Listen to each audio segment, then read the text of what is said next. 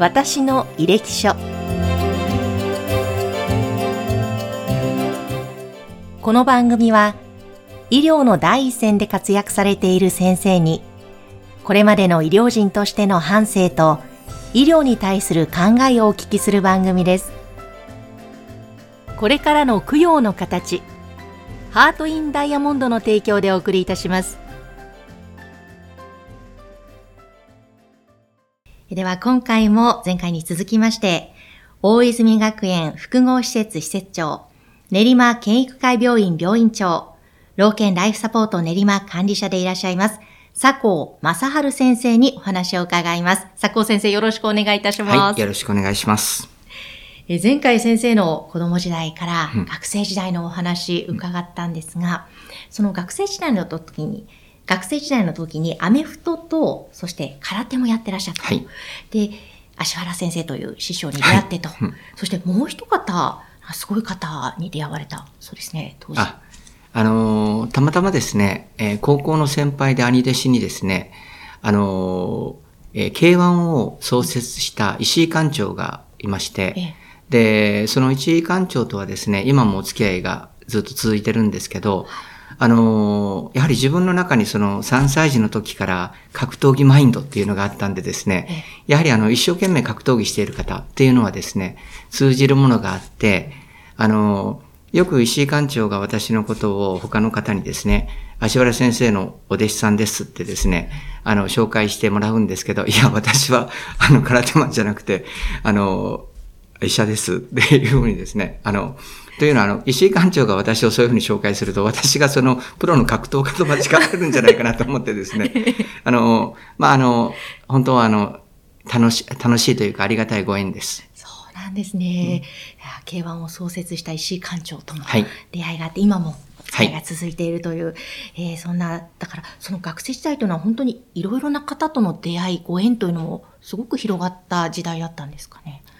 はい。あの、まだ愛媛ですので、それほどですね、あの、人の人脈が増えていったということはなくて、人の人脈が増えていったのは、あの、東京に来てからなんですけれど、ただ本当あの、軟弱男子が普通の男子になったという時代でしたね。はい。なるほど。レースウェイジャーもしっかりと体力を作って、はい、えー、その医療の世界へと進まれるわけですけれども、はい、まず最初その研修医時代ですね。はい、この時代というのはどんな風いらっしゃいましたか？もう研修医時代はとにかく忙しかったですね。うん、もうあの、忙しくて、なかなか家に帰してもらえないし、うん、まあ当時は、あの、皆さん言ってましたけど、奴隷のごとく扱われた 時代でもありましたね。はい。あんまりあの、研修医がリスペクトされる時代ではなかったので、もう雑務のような時代でしたね。そうなんじゃ、もう本当に朝から夜までというかもう。そうですね。帰れないことも多かったですし。えー、はい。あの、その中で先生が脳神経外科の方へと選ばれて進まれる。はい。これは何かきっかけというのがあったんですか？あ、これはですね、実はあの、大学の6年生の時に、私は美容形成外科医になりたいと思った時期があったんですね。で、愛媛にはそういうのがないので、東京にですね、えー、だから今から何年前ですか ?20 年ほど前、あ、40年前ですね。えー、美容形成外科をですね、やっているところに2週間研修に来たんですね。で、当時はですね、今ほど美容形成外科がですね、あの、すごい、えー、変化を、えー、あの、医学的にできる医療レベルになかったんですね。簡単なことしかできなかったんですね。ですから、私は当時の、えー、美容はですね、あの、医療か医療じゃないのかがちょっとわからなかったんですね。で、あの、まあ、愛媛の片田舎のね、あの、学生が東京に来てそういうのを見て、えー、美容で行きたいと思ってたけど、これはちょっと医学じゃないんじゃないかと、当時は感じてし、今はすごい医学なんですけど、当時感じてしまったので、であれば、もう、ストイックに医療をやろうと思ってですね、脳外科か心臓外科。で、えー、脳外科の方がかっこいいかなと思って脳外科になったというところです。そうだったんですね。はい、こんなこと言うと、あの、高梨先生に怒られそうですけど。はい。え、でも実際にその脳外科の方を選ばれて、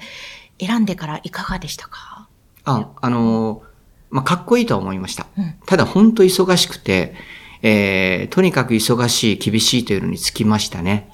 で、あのえー、ドクターになって2ヶ月ぐらいでですね、初めて、あの、地元、愛媛県で開催された講演会に参加したんですね。東北大学の偉い先生が来られて、するとあの、教授がで、あの、私の教授が、偉い教授なんで横についておけっていうふうに言われてですね、はいって言ってついてたんですね。そしたらその教授が、あの、講演終わった後に、え君は名前なんて言うんだって言うんで、佐藤ですって言ったらですね、佐藤気合入れろって突然選ばれたんですね。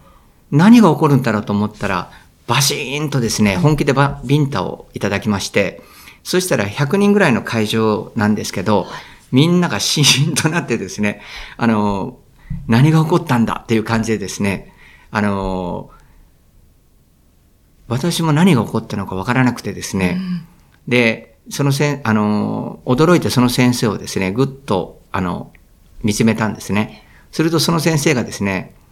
えー、自分も偉い先生に殴られてこんなに偉くなったんだが、はっはって笑われたんですね。もう脳外科とは怖いところだなと思いましたね。なかなかすごいインパクトが最初あったわけですね。もう愛媛県の脳神経外科の先生方には、もう戦術が走ったと思いますね。はい。いや、すごいエピソードを伺いましたけども、はい、いや、でもそこから、うん、えー、やめようではなくて、いや、じゃあ頑張ろうという気持ち、うん、こう、自分の中で高まっていった部分もあったんですか？あ、あのー、まあ、殴られることとか、えー、体を痛めつけられることって慣れてたんで、みんなは驚いてましたけど、私の中ではさらっとしてたんですね。で、自分の中で押すと言いそうになって、これ言ったらちょっと大変なことになるなと思ってぐっと我慢したんですね。そしたら、あの、私の教授がですね、二発目殴られたら止めようと思ってた。お前が偉そうな顔してたからだろう。ガッハッハって笑われたんですね。そう、そうなんですね。はい。ボスもそういう感じでしたね。なるほど。はい、なんか、まあ、厳しい場面でもちょっと明るさもある。そうですね。というか。はい。はい、うん。え、もう先生、その後ですね、その脳神経外科部長や助手もなられてて、はい、また留学もされていくわけですけども、はい、先生の中でその医療に従事しながら、いろいろな何か意識の変化、試行錯誤、どんなふうにあったんですか？うん。あの、私はやっぱり患者さん治療するのが好きなんで、とにかく現場で患者さんの治療をするということをしていたんですね。するとですね、あの、まあ、うまくいったこと、うまくいかなかったことっていうのの繰り返しで、なんかあの、えー、永遠にそれが続いてしまうわけですね。うん。で、その時にですね、なんか自分なりのですね、医療観っていうものがですね、あの、もう少ししっかり持たなくてはいけないんではないかなと思ってですね、大学院の方に行きました。で、大学院のあの指導教官の先生がですね、非常に優秀な先生で、あの、基礎を叩き込んでいただいたので、医療を科学として見れるようになったんですね。はい。で、科学として見れるようになって、自信を持って愛媛の地方都市の新居浜市というところでですね、えー、脳神経学部長をさせていただいたんですけど、するとやはりですね、またあの、日々の繰り返しと、あの、地方に行くとちょっと、あの、楽になってですね、時間的に。すると楽を覚えるようになってしまって、えー、このまま私がですね、そこにいると、これ錆びついてしまうと思って怖くなってきたんですね。あの、当時はですね、あの、愛媛大学の教授にしても、偉い先生にしても、全国の学会に行った時に、全国がどよめくような、びっくりするような、すごい仕事っていうのがなかなかなかったんですね。あの、やはり愛媛大学イコール地方の大学だったんですね。ただ私は全国で勝負したいと思ってたんで、このまま錆びるのは怖いなって、えー、思ってた時に、あの、二代目の教授からですね、あの、留学に出ないかっていう声をいただ、あの、言葉をいただいて非常に嬉しかったです。え実際に留学に行かれた、そしてデンマークという国、はいどんな留学時代だったんですか？はい。あのー、4つですね、教授がですね、留学先を与えてくれまして、えアメリカかカナダかドイツかデンマークって言われて、あの、今後出世したいんだったらアメリカだなって言われて、で、デンマークはきちんと仕事になるかどうかわからないぞと。ただ依頼が来てるから、あの、行きたいんだったら行ってもいいぞって言われたんですね。で、私の中で大学院の仕事の延長というかですね、あの、まあ、脳卒中の治療をする脳神経外科医だったので、脳血管障害のですね、脳梗塞の研究をしたいなと思ってたんですね。それもあの大きな動物でやりたいなと。日本ではあの小さな動物なんですけど、まあ、20キロか30キロぐらいのですね、大きな動物で実験をして、それをかなりストイックな実験したいというふうに考えてたんですね。で、その実験をやらせてくれるところって探したら、そのデンマークがやらせてくれると言ったんですね。それでデンマーク選びました。そうなんですね。はい、先生、なぜその脳梗塞、そしてさらにそれを深くやりたいって思われたんですか？あのまあ、辛い思い出にもなるんですが、当時ですね、あの、血栓誘拐療法というのがあってですね、脳の血管が詰まった患者さんに、ウロキナーゼというのを流して、血管を再開通すると、蘇るんだと思ってですね、私たち、あの、頑張ってそういうことをしてたんですね。すると、劇的に改善する方もいらっしゃったんですが、逆にですね、その後、脳出血を起こして亡くなる方がいらっしゃったんですね。で、なぜこんなことが起こるんだということをですね、ちょっと科学をしたいと思って、えー、そこを選びました。じゃあ、実際に行かれてみて、うん、こういうことだったんだっていうことが、腑に落ちたり納得したということが、留学時代あったんですか？そうですね。あの、えー、脳の血管が詰まって、えー、それからですね、時間とともに脳の神経細胞が弱くなって死んでいくんですね。生きている間に再開通すると脳は戻る戻るんですけど、脳梗塞になって以降に再開通すると脳出血が起こるんですね。それがあの、あの、ペットっていうですね、えー、ポジトロンエミッショントモグラフィーというですね、えー、機械で、えー、1時間ごとにですね、ずっとデータを追っかけていって、酸素代謝とかですね、えー、糖代謝とか脳血流量とか、こういうのを全部見ていけるんですね。で、そういうことができまして、あの、非常にあの自分の中で腑に落ちまして、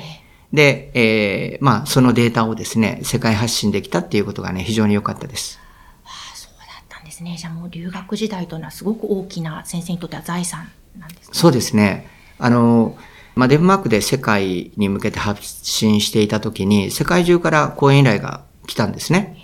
その時日本からも来まして、なんと慶応大学から来まして、はい。SAKOH で私、サコなんですけれど、あの、慶応の先生は私のことを外人だと思ってたみたいで、はい、もしかして先生日本人ですかと言われて、日本人ですと答えたんですけど、うん、あ、慶応大学の医学部がですね、呼んでくれるんだ。まあ当然あの、えー、ヨーロッパ、アメリカからも呼んでいただいたんですけど、私にとってはどこより、まあ日本のですね、東京大学、京都大学、慶応大学から呼んでいただくということが、一番やっぱり背筋が伸びてですね、あの、嬉しかったですね。わあ、本当ですよね。先生が、はい、あの、なんでだろうって疑問に思って深めたいと思って留学先で学んで、はい、それがなんか認められたというか、はい、えそうすると帰国後は、うん、その学んだことを思って、医療の現場でどんどんどんどん活かしていかれたということなんですか？そうですね。うん、あの、まあ、愛媛に帰って、あの、愛媛のですね、えー、愛媛県というのが脳卒中治療で一番優秀な県にしたいということでですね、まあ、やってて、まあ、同期もですね、あの、そういうことが強い同期がいたんで、やろうとしてたんですけど、やはりその、えー、一人で頑張っても一馬力なんですね。あの、えー、医療機関全部をまとめる。で、自治体をまとめる。消防署をまとめる。そういうことをしてですね、初めてそういうことができるんですけど、当時はやっぱりですね、そこまでオーガナイズできる方がいらっしゃらなかったんですね。で、あの、一馬力でやってても、だから、えー、限度があるっていうことを感じて、どうしようかなと。あの、頑張る一方で、えー、まあ、このままでは広がらないなという危機感も感じましたね。はい。なるほど。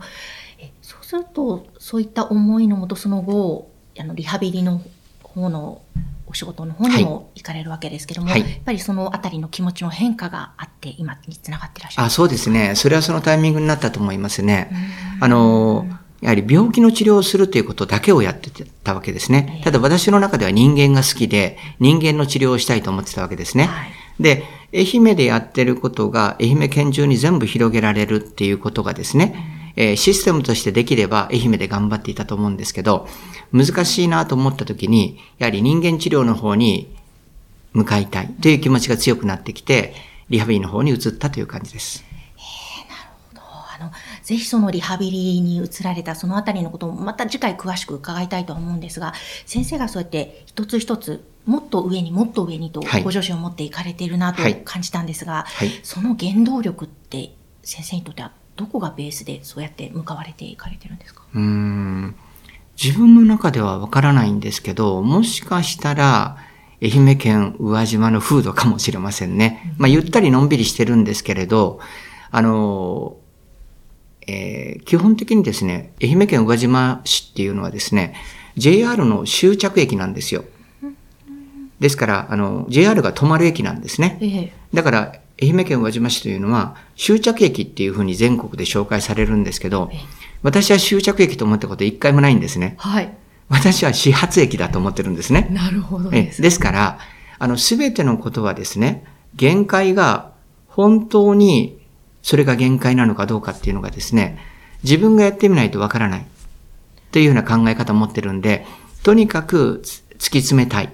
で、突き詰めた上で次に向かいたいというところがあって、まあ、それがルーツかもしれません。いやそうなんですね。いや、なんか、そこが出発地点で、はい。どんどん未来が広がっていっていらっしゃるわけですね。はい、あの、ぜひまたそのリハビリに関しては次回伺っていこうと思いますが、また本日、第2回目の一番最後の質問させていただきます。日本の医療の良さとは？という質問なのですが、先生はどう感じられますか？はい。えー、日本の医療はですね、非常にやっぱレベル高いですね。で、あの、特に脳神経系のレベルは高いのと、あとあの、リハビリテーションのレベルも高いです。あと国がですね、やはりその医療政策というのに非常に積極的にですね、サポートしてくれるので、えー、我々が望む体制というのをですね、えー、国が非常に作ってくれやすい、あの、システムになっています。あの、特にリハビリテーションでですね、回復期リハビリテーションとか、その後の慢性期のリハビリテーション、まあ、生活期、介護期、あの、あの、終末期リハビリテーションってあるんですけど、こういうところをですね、しっかりサポートしてくれる、国がサポートしてくれるというのはですね、世界の中で日本だけじゃないでしょうかね。そうなんですね。はい。そうやって体制がしっかり整っている中で、うん、そこでじゃあ医者としてどういうふうにやっていくかとか若い方をどう育てるかそのあたりをその整っている体制の中で模索していくことが大切になってくるんですかね。そうそうですね。あの、私にとってはそういうことなんですけれど、要はあの、え国がですね、サポートしてくれるというのは保健医療、介護保健医療ということで、全員にできるんですね。でもこれ他の国だったら、してあげたいと思っても、あの、できないわけなんですね。はい。あの、お金がかかりすぎて。で、あの、日本もですね、全員にしてあげたいと思っても、いりませんと言われる患者さん、ご家族もいらっしゃるので、えー、そこのところはですね、あの、えー、お尻はしません。ただ、良くなりたい、えー、助けてほしいっていう方にはですね、笑顔で退院していただけるような医療を国がバックアップしてくれてるっていうことでですね、非常にありがたい国だと思います。ですね。なんかそのあたりも私たち医療を使う側も何かそういったことを理解しておいていろいろ病気になった時に考えていくとまた違った視点で進めるかもしれないですね。はい、ということで今日2回目は先生の研修医時代からのお話を伺ってまいりました。また次回もよろしくお願いいたします。はい、ありがとうございます。ありがとうございました。この番組は提供 USCI ジャパン株式会社。インタビュアー山口智子でお送りいたしました。